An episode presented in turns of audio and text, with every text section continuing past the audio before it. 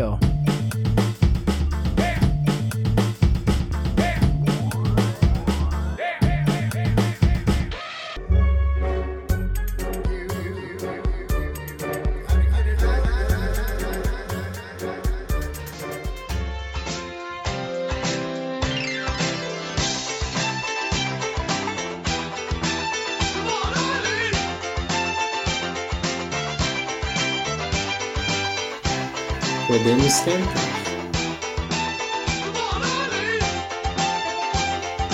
Tenta agora, Fê, de novo, por favor. Vitor, vai lá. Vamos lá. Bom dia, boa tarde, boa noite. É boa noite, né? Estamos ao vivo. É, boa noite para todo mundo. Somos os Obsessões, podcast de Obsessões. Estou aqui com o Fernando de Vermelho, maravilhoso. Matheus de Verde, na praia, nesse frio da praia. Leandro de Preto, em Osasco, e eu estou aqui em São Paulo, de cinza. Vamos lá, hoje um dia diferente, né? Estamos fazendo ao vivo. Vamos falar hoje de As Vantagens de Ser Invisível, um filme de 2012. Até porque hoje é dia do amigo. Então, estou diante de três amigos maravilhosos. E é um filme que aborda muito bem esse tipo de assunto de uma forma bem triste, melancólica e bonita, de alguma forma. Stephen Chbosky, sabe-se lá como se fala o nome desse cidadão, né? É, ele é o escritor do livro no qual o filme é baseado, ele é o roteirista do filme, ele é o produtor do filme e ele é o diretor do filme. E é um filme que conta uma história do Charlie, que escreve um diário como se fossem cartas para um amigo, e ele está num momento muito difícil da vida e acaba encontrando a amizade do Sam, da Sam e do Patrick. E a partir daí vão se desenrolando vários fatos muito traumáticos dessa fase da adolescência de você se conhecer e conhecer o mundo e o, e o mundo te conhecer. Fiz a indicação porque é um filme que eu gosto demais, eu já devo ter visto ele dezenas de vezes. É, li o livro, Inclusive, para quem quer treinar o inglês, é um bom livro para ler inglês, porque é uma linguagem bem simples, não tem nada de muito rebuscado na linguagem. Como o filme a gente consegue ver que é um filme uma fala simples, com falas diretas, e, é, e o livro é todo baseado como se fossem cartas que ele faz para o amigo dele. Eu queria saber o que, que o Leandro tem para falar para nós aqui de as vantagens de ser invisível, o que você acha do filme, a Hermione está bem. É, os atores são ótimos, hein? Putz, como eu gosto dos atores, como eu gosto da trilha sonora. Eu estou liberando tudo que eu gosto, porque eu amo o filme. Para mim é cinco estrelas na lata. Eu, eu, me sinto um adolescente quando eu vejo essas coisas, eu gosto muito. Fala aí, Lê. As vantagens de ser invisível. É, você já viu tantas vezes e eu nunca tinha visto esse filme. Eu sempre tinha torcido o nariz para ele, assim. Né? Ah, é, Filmezinho de adolescente, né? Isso não precisa fazer parte do meu repertório. Embora lá tivesse lá Emma Watson, né? Que é um chamariz para um filme. Eu, eu acho eu acho ela muito interessante, né? Enquanto pessoa, eu gosto de ver entrevistas da Emma Watson. Assim. Ela parece ser muito, muito legal. E ela fez o Harry Potter, que é um filme que eu nem também dou muita bola, sabe? A série Harry Potter. Mas da, da Hermione, ou da Hermione, como ela mesma fala, é... eu gosto, sempre gostei da personagem. Nossa, o que, que as, a, as vantagens de ser invisível deixa em mim? Primeiro, é um filme para você ver e, e, e, tentar se enxergar ali no, no, adolescente que você foi, né? Dentro dos problemas que você teve, dentro das músicas que você ouviu, acho que dentro do que você quis desejar, assim, enquanto jovem, sabe? Então, o filme me traz uma uma certa nostalgia do adolescente que eu gostaria de ser do adolescente gostaria de ser baseado nos filmes que eu via, porque jamais eu seria aquele adolescente. E eu não estou falando dos problemas, eu estou falando do repertório cultural mesmo. Então, de, de, começo, eu acho que é isso. Eu vejo um adolescente que eu gostaria de ser, porque aquelas músicas passaram por mim, mas que eu não fui porque eu não vivia aquele contexto de um high school dos Estados Unidos. É, o filme ele está cheio de temas, vamos dizer assim, que, que vão atravessando o filme, e isso é muito interessante. E aí me vem uma, uma coisa que é assim, o, Chbosky, né? Ele é o dono do sonho todo, assim, porque ele escreveu, roteirizou, produziu, fez um filme a partir de um livro que ele mesmo escreveu, né? Então eu fico pensando se mesmo no livro alguns assuntos ele adensa um pouco mais, porque em algumas partes do filme eu acho alguns assuntos ficam bem assim, como se fosse uma pincelada assim, tá? Ele tem esse problema. Não sei se é intencional para dizer que nessa época da vida a gente realmente não dá a dimensão dos problemas que ela realmente que eles realmente têm, ou se é realmente uma falha de roteiro, se ele é um bom escritor de livros e talvez não tão bom roteirista. Só que não foi o único roteiro de cinema que ele fez, né? Fez outros. Então ele tem assim uma certa um certo savoir-faire, né, no rolê. Então, fico por aqui por enquanto e quero ouvir o que Matheus tem a dizer. Matheus, eu quero fazer uma pergunta para você, Matheus. Você, pedagogo, você é o senhor Anderson de alguém? Você já teve um professor tão bom quanto o senhor Anderson? Não, legal, legal a pergunta, Vitor. É, é, eu gosto de filmes de high school, até mesmo os babacas, eles fizeram muito parte de todos nós, então a gente tem eles conosco, né? mesmo que não seja para a gente, vamos dizer assim, colocá-los em perspectiva. Né? Mas eu vou responder primeiro o que o Vitor perguntou. Eu acho que eu consegui inspirar, sim, alguns alunos, tive proximidade, fiz indicações, alunos que foram para a universidade, inclusive, depois, que foi muito legal, né? Alunos, assim, adolescentes.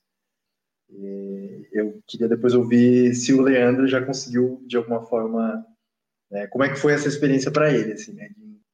Mas como aluno, com certeza. Tive professores que, que foram como o, o Sr. Anderson.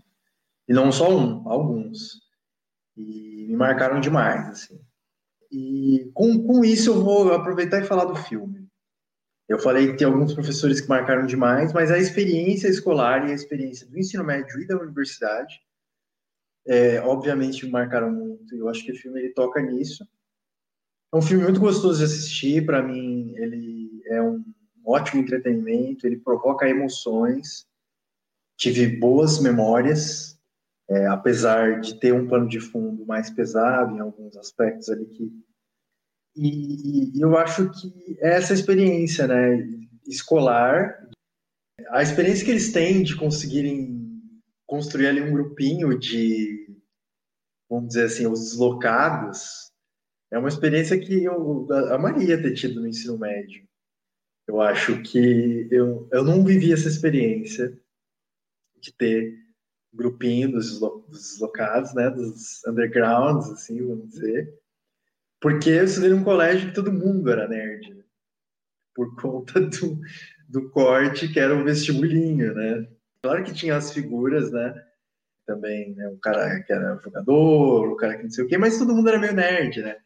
Mas uma coisa que, que eu gosto muito é a questão tipo da sensação de ser infinito, né?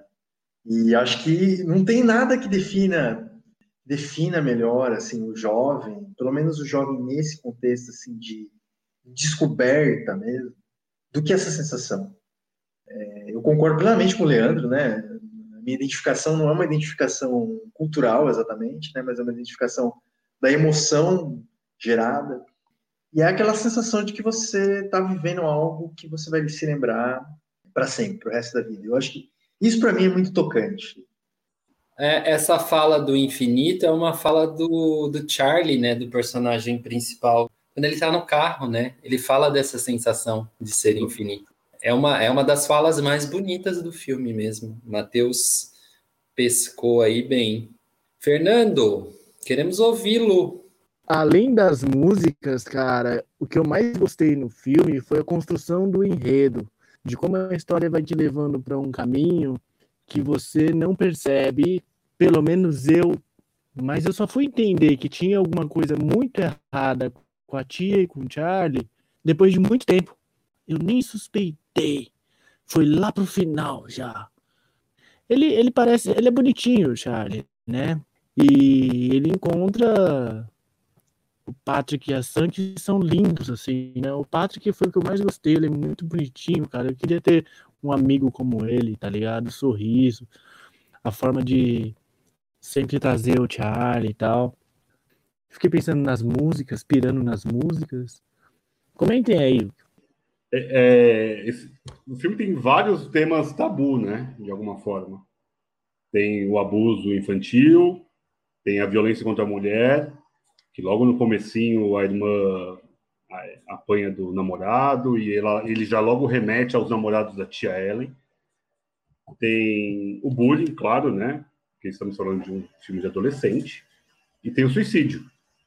Então, assim, ele toca em quatro assuntos muito polêmicos, vamos falar polêmicos, assim, no geral, e de uma forma que ele vai abraçando a gente. Por mais que seja. Eu não consigo entender como um entretenimento como o Matheus entendeu. Eu sempre acho que é um filme denso demais para ser um entretenimento do meu gosto, das minhas experiências pessoais, talvez. É, eu, eu, é um filme que eu vejo, eu choro sempre. As músicas me comovem, os relacionamentos me comovem. E tem frases fabulosas do filme, não só é, eu sou infinito, como tem é, aceitamos o amor que imaginamos merecer, você é meu ser humano predileto até agora, quando o Charlie fala para Sam. Então, assim, é incrível como o Charlie ele passou por tantas barreiras ali, por muitos traumas, e ele foi só somatizando pelo próprio fato de ele não falar. A gente estava conversando um pouco antes, né? O fato de a gente acumular as conversas, a gente não se expressar. E esses dois irmãos, né? O Patrick e a Sam, meio irmãos, né? Que eles são, é, eles dão uma vida. Eles, e é, eu acho muito bonito essa, essa comunhão que eles têm, os três por mais que ele seja já mais jovem, mas o Patrick e a Sam também passaram pelas suas barras lá atrás, né? Eles também têm as suas seus problemas. Então acho que tem são vários temas que para mim eu não consigo ver como leveza, eu vejo muito muito denso, muito denso por mais que seja uma linguagem simples, bem direta. Eu também acho que alguns assuntos são só pensados assim, mas eu acho que mostra ele consegue atingir o público pelo menos a minha atinge, eu acho que ele consegue atingir o público adolescente, que acho que é o foco do, do, do filme e do livro. Então, eu acho que essa linguagem simples, essa facilitação até de imagens, é interessante, que ele vai te prendendo até o fim do filme, porque ele vai perdendo os amigos, os amigos estão indo para a faculdade, ele vai voltar a ficar sozinho e ali ele tem um, um, outro trauma ali, né, de onde ele estoura de verdade, onde a bolha dele realmente estoura ele tem pais que ele não conversa. São coisas que adolescente passa mesmo. É, eu também não tinha ampla fala dentro de casa.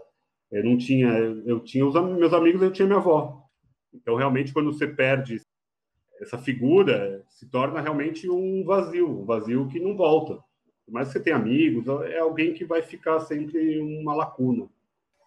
Eu acho que é um filme que ele é denso e ele consegue me deixar esperançoso, de alguma forma. Eu fico querendo cantar a música e sair de carro e andar naquele túnel. Cantando Heroes. Eu tenho essa vontade. E os atores são muito fodas. Lê, eu, que, eu queria te perguntar uma coisa. O que, que você achou das performances no, no, horror, no Rock Horror Picture Show? Ah, do rock, rock, rock, Horror Picture Show. É difícil falar horror, né? É, é muito... um, Olha, eu achei uma bundinha muito murcha quando ele vai lá e rebola na cara do outro. Eu falei, gente, é, assim, sabe? não, não, eu fico com essa cena, mas eu gosto muito desse musical também. Eu gosto da menção do. E eu gosto que a, de novo falando. Eu gosto que é a Sam que faz o touch, touch, touch, touch me. Personagem perfeito ali. Musical de colégio, né? Não dá para esperar muita coisa assim de produção. Eu acho que reproduz bem o que é o que é fazer teatro no colégio, quanto é libertador, né? Esses espaços dentro da, da escola, onde você pode criar e subverter alguma coisa ali, mesmo que dentro ainda das paredes da, da escola, né? E tem a pergunta do Matheus, né, da, das inspirações. Olha, eu tenho aluno assim de quando eu comecei a dar aula, que até hoje eles me cutucam no Instagram, tem um super respeito. Não sei, acho que quebrou para eles ali até algum padrão de professor, né? Porque quando alguém te surpreende dentro do que você espera da, da escola, que ali é o que acontece um pouquinho com o Charlie, né? Alguém mostra para ele um caminho diferente do que é a via mais percorrida e que ele não quer percorrer, assim.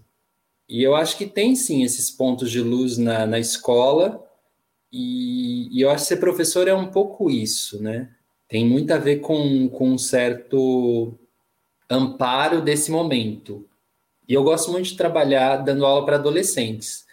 É a faixa etária que eu mais gosto, assim. Uma por ter essa essa proximidade com isso que a gente vê no filme, né?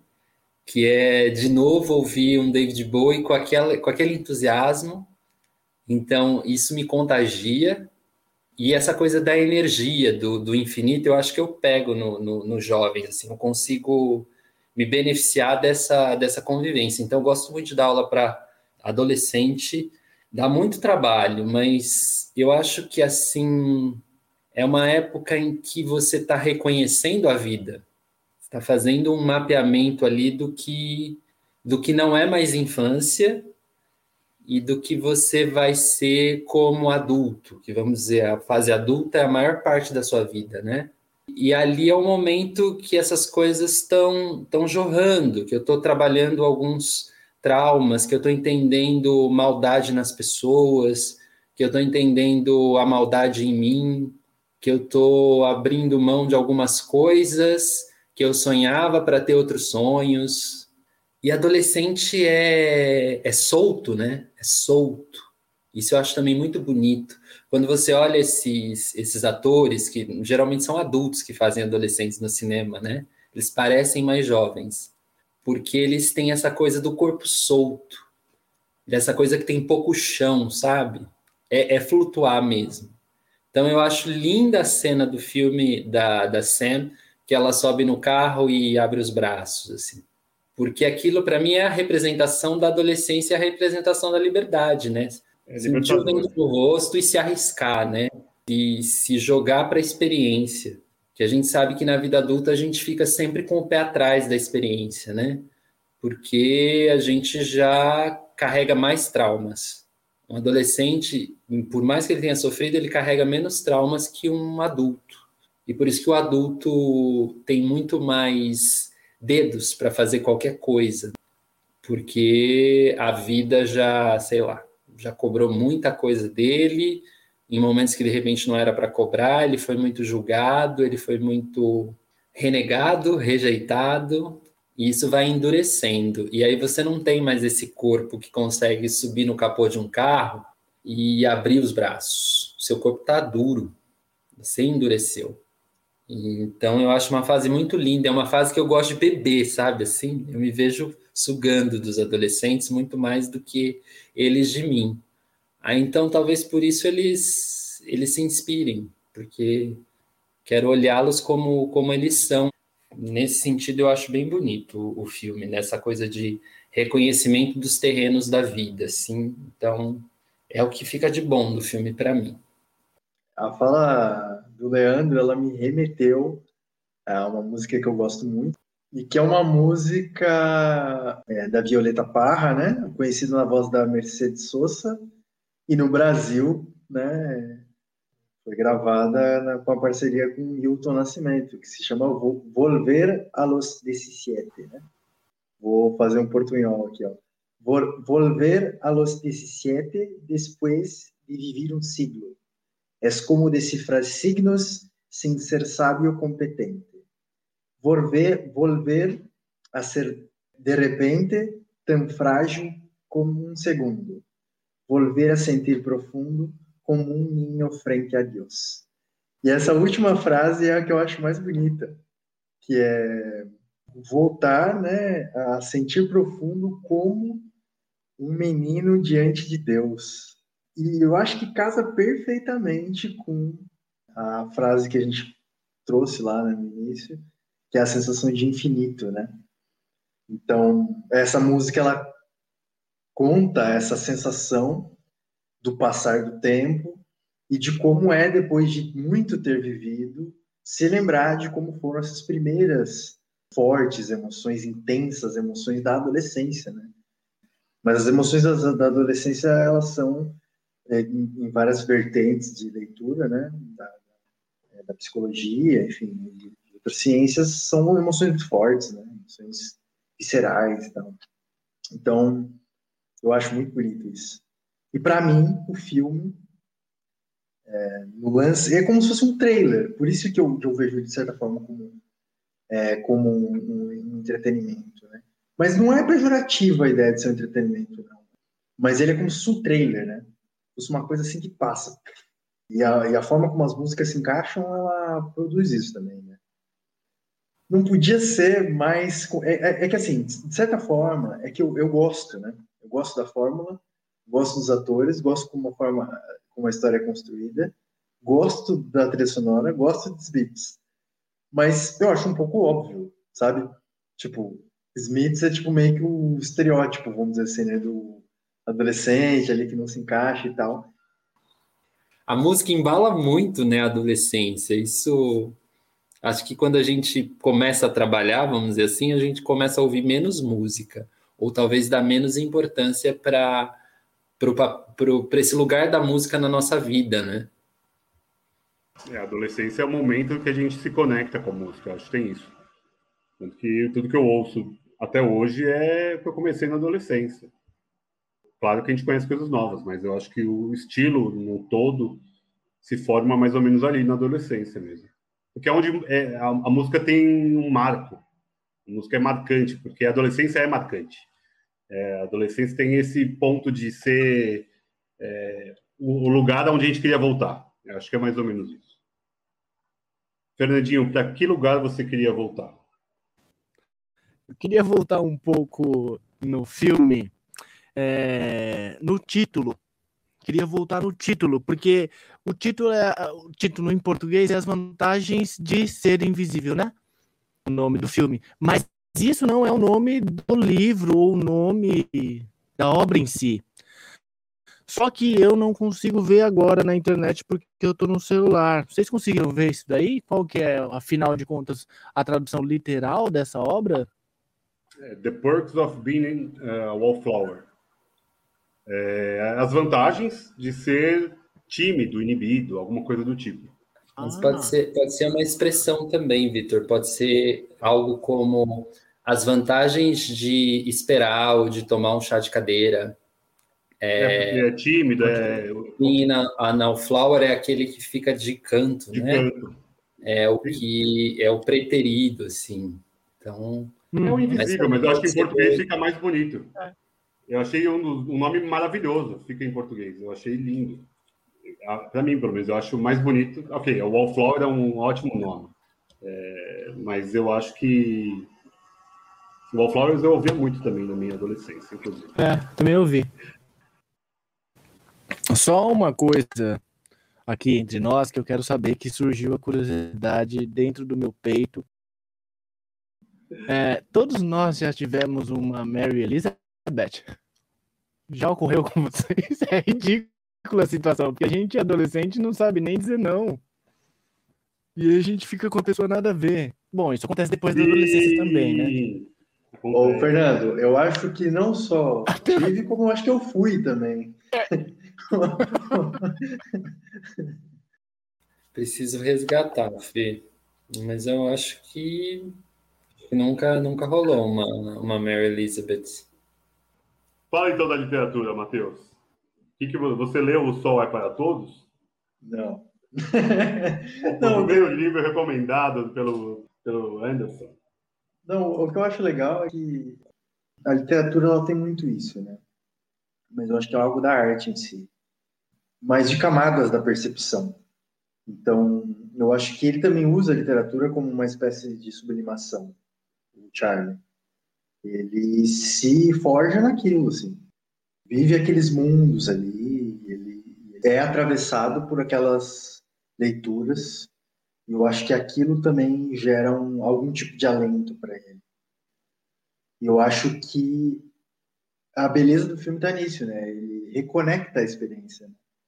Ele se reconecta com as coisas. E a literatura tem um papel importante, o professor tem um papel importante, os amigos. Eu não queria deixar de dizer, eu queria muito falar, que é trazer algumas comparações com alguns outros filmes do gênero, que eu acho que são legais. Assim. E aí, um, um que eu fiquei esperando, para falar a verdade, assim. eu fiquei esperando tocar Something, porque ele, ele dá um disco, né? Para Sam. Eu não sei se era Something dos, dos Beatles. Agora não... É dos Beatles, é dos Beatles. É, né? E foi, e, foi um disco, oh, Matheus, não sei se você percebeu, foi um disco que a tia deu para ele. Eu ia comparar com As Melhores Coisas do Mundo, né? Que é um filme adolescente brasileiro e eu não posso deixar de dizer né, aquela frase, né? Pô, meu, o mano tocou surf ontem na escola. Foi uma das melhores coisas do mundo, velho. É e tal. Bom. Eu adoro esse filme, cara. Ele traz algumas questões mais complexas, como a homossexualidade do pai, né? do, dos, dos, dos, atores principais que estão ali no colégio, né? Um filme brasileiro, As Melhores Coisas do Mundo, lançado em 2010, salvo engano. Não sei se ele é dirigido pela Laís Boldansky, eu tô errado. A Laís Boldansky, isso aí. E tem um lance com a música Something, né? E, eu acho, assim, realmente muito legal que os filmes possam também trazer temas mais delicados para uma linguagem mais adolescente é inevitável citar, não citar 13 Reasons Why, né? Porque tudo passa como um trailer, tudo passa muito rápido, com uma força e uma emoção muito grande, mas deixa muitos traumas, muitos rasgos, né? Então eu acho bem legal que tem essas, essas produções também para que a gente consiga trabalhar com isso, né? Decodificar isso. Fê, a gente fechou que o Patrick é o cara do filme, né? É o, é, é o melhor personagem, não é? Eu tenho uma crítica. Meu, ele é tão fofo que eu acho que ele não existe assim na realidade. Claramente. Não, é impossível ter uma pessoa tão massa quanto ele, saca? Ele ia ser, inclusive, né? Vamos falar. Né? Porque assim, tipo, amigos assim, você encontrar pro Charlie, que é um cara a lá Ian Curtis, do Joy Divisions, vários problemas na bagagem e na mala, encontrar o Patrick e a Sam, é quase encontrar o caminho pro céu. Então eles não existem. Assim. Fala aí, Lê. Quero ouvir você. Ah, eu, eu acho que existe sim, Fê. Porque eu acho que quando a gente é adolescente, a gente tem esses amigos. Não porque eles são tudo isso, porque a gente projeta neles, né? E porque a escola é um recorte não é tão difícil defender o seu personagem ali dentro da escola. Eu sei porque eu defendi os meus, assim, e, e foi sempre uma maneira de brincar ali com as coisas, de lidar com o bullying, de rir de mim mesmo às vezes. Então, assim, não sei, a escola não foi um ambiente sofrível para mim, porque eu acho que eu gostava do jogo, sabe? Mas eu não me encaixava em padrão nenhum, assim eu penso. Isso me trouxe algumas coisas legais que eu levo hoje na minha vida adulta, outras coisas não tão legais, com certeza. Mas qualquer postura que você teve na escola te trouxe as duas coisas. Então, eu acho que no contexto da, da escola e do recorte, eles existem sim. Os meus existiram. Os meus também existiram, eu acho. O Leandro é, realmente define bem a questão. É um recorte no tempo e no espaço. E felizmente ainda tem algumas pessoas que me, que me lembram os personagens, que são amigos, embora não tão próximos assim. Mas eu acho que o filme mostra uma parte da coisa, né? Tem um momento que ele é preterido, né?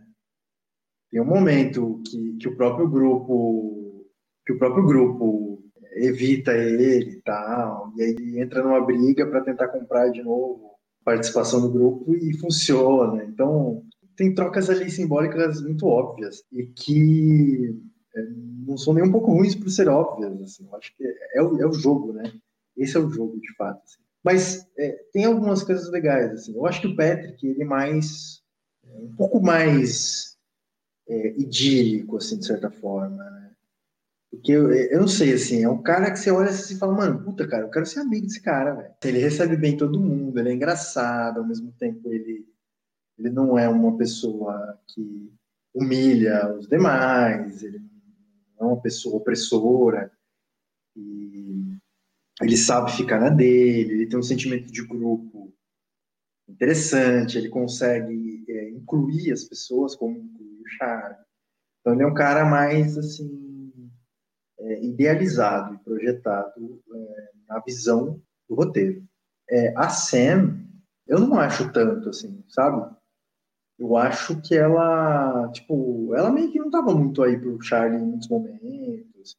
Ela tava vivendo o rolê dela, assim, entendeu? É, é uma história óbvia essa, né, gente? Ela, pô, ela não sabia que o cara tava afim, é claro que ela sabia. É, é, entende? Assim, é, e no colégio eu ocupei muitas vezes esse papel. Muitas vezes. Então, eu estou falando assim de, de, de, um PHD na, na, na, coisa. De você gostar da menina, isso é que você não, você não sabe. Tipo, né, você não sabe o que fazer, a menina, tipo, né, ela fica com qualquer outro cara menos com você, aquela, aquela história. Né? Quem nunca viveu isso, né? Pelo menos assim, quem não quem uma pessoa deslocada, vamos dizer assim, né, ou diferente entre aspas, de alguma forma, né, dentro de um contexto padrão ali, é, não viveu isso. Né? Mas eu não, eu, eu não acho ela assim nem um pouco perfeita, na verdade. O Patrick é esse cara que ele é excluído de uma sociedade né, idealizada ali, principalmente por esse grupinho da escola, dos do jogadores de futebol americano ali das patricinhas. O fato de ele ser gay pesa de sobremaneira por isso, né? Ele ser um cara excêntrico, ele ser exibido. Então, acho que isso acaba sendo pontual para ele ficar meio que excluído. E daí ele consegue agrupar essas outras pessoas que não se adequam a ser do hype ali, né? A ser do grupinho dos famosinhos do colégio. Por mais que ele fosse famoso, mas é o famoso weird, né? Ele é o estranho. Então, acho que, é, é, com certeza, eu acho que eu não fui o cara famosinho do colégio, eu sempre andava com o mesmo grupinho, eu sempre fui esse cara de grupo, de estar sempre com as mesmas pessoas, mais calado. Então, acho que por isso que eu também me identifico com o Charlie, que de ter essas amizades próximas e que são realmente, que são meus amigos até hoje. Eu acho que eu vivi sim, cara. Todo mundo está feliz. É, tá todo mundo em silêncio, todo mundo corroborou, né? Tá o Matheus levantou um, as melhores coisas do mundo. Alguém mais tem filmes de adolescente que vocês rememoram assim? E vamos pro top agora. A gente vai deixar o Leandro pro começo, daí a gente vai ficar humilhado desde o começo ou vai deixar para depois? Eu acho que a gente tem que excluir o Leandro e jogar ele lá no fim da fila. Fernando, vai você então. Me fala os filmes de adolescente. Cara, se vocês. Não... Olha só, tem um filme que eu... eu, só vou recomendar um. Mas eu não lembro o nome. Esse é bom, esse é bom. o Fernando é o melhor. Conta o enredo que a gente vai tentar descobrir. Eu, Queen com Obsessões. Como Obsessões é, é, é um é um locus de, de excelência, eu vou contar o enredo e vocês vão me dizer qual que é o nome do filme. Basicamente, cara, foi um filme que eu assisti no Telecine e é a história de, tipo, acho que dois caras e três minas que ficam numa sala de aula a tarde inteira, assim. É, é, é, é novo esse, hein? Precisa falar o nome? É o Fala o Clube nome dos do Cinco! Clube dos Cinco. Juro que eu não lembrava, cara. eu Não lembrava, foi mal. Clube dos Cinco é esse. Muito boa a recomendação, Fernando. A gente matou em duas notas musicais. É... Matheus, além de As Melhores Coisas do Mundo, que filmes você rememora? Ah, é, eu tô com vontade de falar aqui de um, de um filme que me deu muita vontade. de ver de novo. De, de- de ver de novo, que é o Juno, que toca no tema gravidez na adolescência. E tem esse lance também, assim, um pouco de, de contato com, com outras formas de, de ser, algumas questões de arte também. E tem uma trilha sonora muito da hora também, que eu escutei por anos e anos e anos. Eu pensei em Na Natureza Selvagem, mas eu acho que não é o momento de voltar, né? Eu acho que a gente já falou muito sobre esse filme. E pulando na Natureza Selvagem, eu queria só, só falar o nome dele. Os outros dois aqui, um é o Kick-Ass, que eu acho muito legal, que é um menino que ele quer ser super-herói, só que, tipo, ele é um super-herói da vida real, né? Ele não tem superpoderes, ele só compra umas roupas toscas e tal. E tem um- uma, uma linguagem meio quadrinhos, assim, então é, eu acho gostoso de ver, assim, é um, é um modo diferente de filme adolescente, acho que tem uma linguagem muito própria, é, apesar de ser bem comercial e de entretenimento, eu acho que é, eu, eu gosto. E por último, um filme que não sei se se encaixa exatamente nos padrões, mas acho que é um filme que a gente deveria é, ver em algum momento, que é o filme Crazy, Loucos de Amor. É um filme canadense, né? Que conta também é, trajetórias de jovens, tem muita questão do contexto familiar, é, descoberta de sexualidade, violência, é, drogas. É um filme extremamente cativante. Não é o Crazy com a trilha sonora do Aerosmith, né? É um outro filme, É, mas me deu bastante vontade de ver Crazy Loucos de Amor. Crazy, crazy, baby. I'm crazy. Ah, eu vou falar antes do Leandro, senão eu vou ser engolido, né? Fala, fala. Até porque ele vai, ele vai comentar filmes da adolescência dos anos 50. E eu nunca vi. Arrasou aí na, na lista. Gostei. Gostei também, Mar. Crazy eu vi quando eu, eu vi o, o próximo filme do, do diretor, que é aquele Clube de Compras Dallas, é o mesmo diretor, e que também aborda homossexualidade e tal. E é muito legal esse Crazy. Eu vou falar os meus. As melhores coisas do mundo estava na minha lista, e eu vou mantê-lo porque eu acho realmente um filmão. Gosto muito da, da Laís Bodansky, eu gosto muito da abordagem da adolescência brasileira, claro, de um nicho ali que ela está vivendo. Gosto muito, e Something também é, uma, é marcante para mim. Eu vou falar 10 coisas que eu dei em você, com o falecido Coringa, né? Maravilhoso. Que é bem fofinho, também fala da adolescência, das conquistas e do ódiozinho quando não dá certo e por aí vai. Eu acho fofo. Vou falar um que também não sei se enquadra tão bem assim, mas que fala da, dessa mudança da adolescência para a vida adulta, que é Lady Bird, da Greta Gerwig. É um filme muito legal, muito bom filme. Também tem uma trilha sonora ferradíssima. É com aquela Saoirse Ronan, que não dá nem para falar esses nomes. Esses caras também colocam os nomes, né? É Chabalski, é Chablablauski, é Saoirse. Como a pessoa chama Saoirse, velho?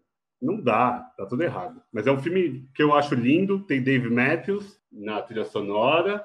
Então, acho que essa, a coisa do, do filme adolescente com trilha sonora. Porque as 10 coisas que eu, dei em você também tem uma trilha sonora belíssima. Então, são esses três que eu fico. Agora o Leandro vai recomendar o Chá Verde sobre o adolescente. E vamos ouvir. Muito bom, muito bom. É... Olha, eu fiz uma lista aqui de nove filmes. Então agora eu tô com a difícil escolha de entre nove escolher três.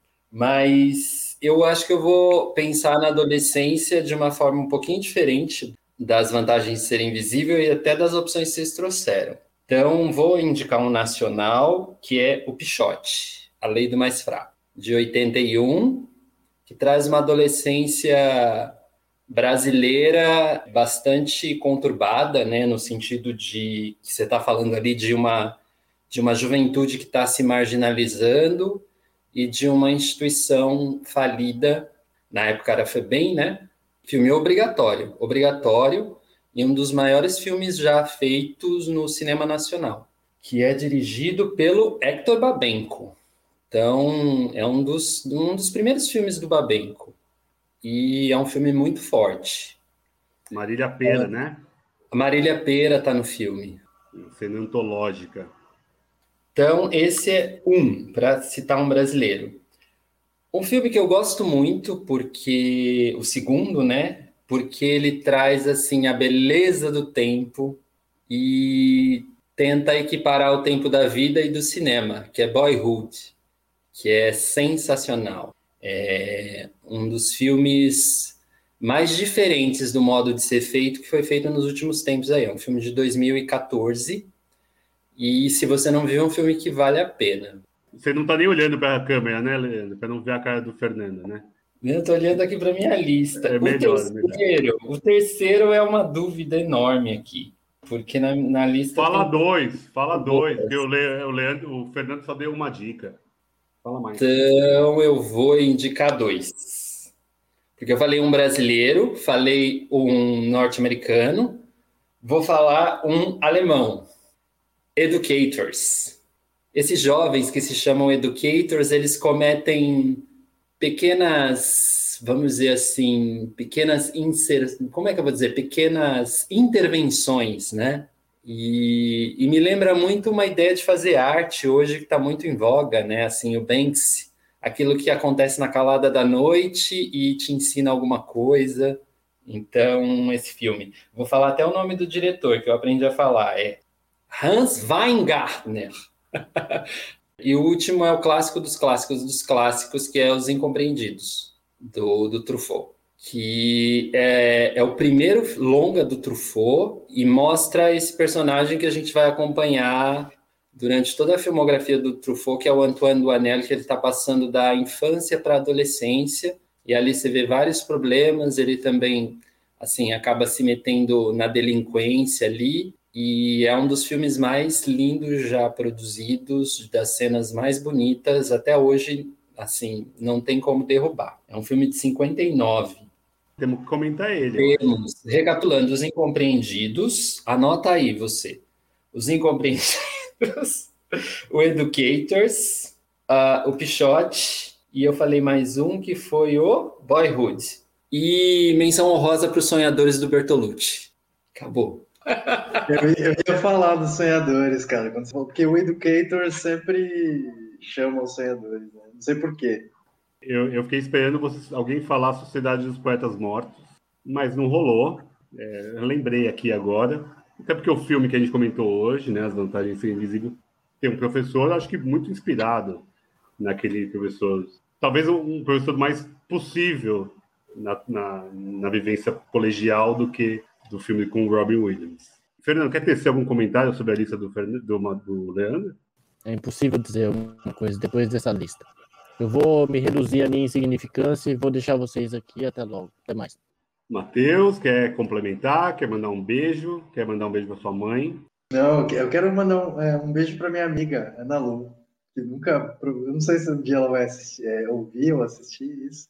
Vai assistir. Mas o, o Something, ela falava sempre, né? Pô, meu, ontem o mano tocou Something na escola. Leandro, quer mandar um beijo para alguém? Uh, não. Mas eu vou mandar um beijo para o Leandro, para o Fernando, para o Matheus. Hoje é o dia do amigo. Estou diante de quatro, três amigos que são essenciais, não só para fazer esse podcast, mas para a vida. Eu agradeço muito a vocês. Hoje nós falamos de As Vantagens de Ser Invisível, o filme do Steven Chbosky. Ó, oh, melhorei, hein? Com a Emma Watson, Logan Lerman e Ezra Miller. E como eu não poderia falar, é não escolhemos o passado, mas podemos decidir o nosso futuro. É por isso que nós vamos ficar por aqui hoje com obsessões. Sigam a gente, arroba Sessões de Cinema e aonde nós estivermos, por aqui mesmo, dá um ok, dá um clique, siga aqui no canal, inscreva-se, divulgue. Se você não viu o filme, veja, está no Netflix ou no Amazon. É um filme tão bom que está nos dois. Não tem nem concorrência. Você pode assinar só um dos dois, você vai ver o filme. Leia o livro também, que é muito legal. E ficamos com essa carta aqui para a posteridade. Um beijo para vocês.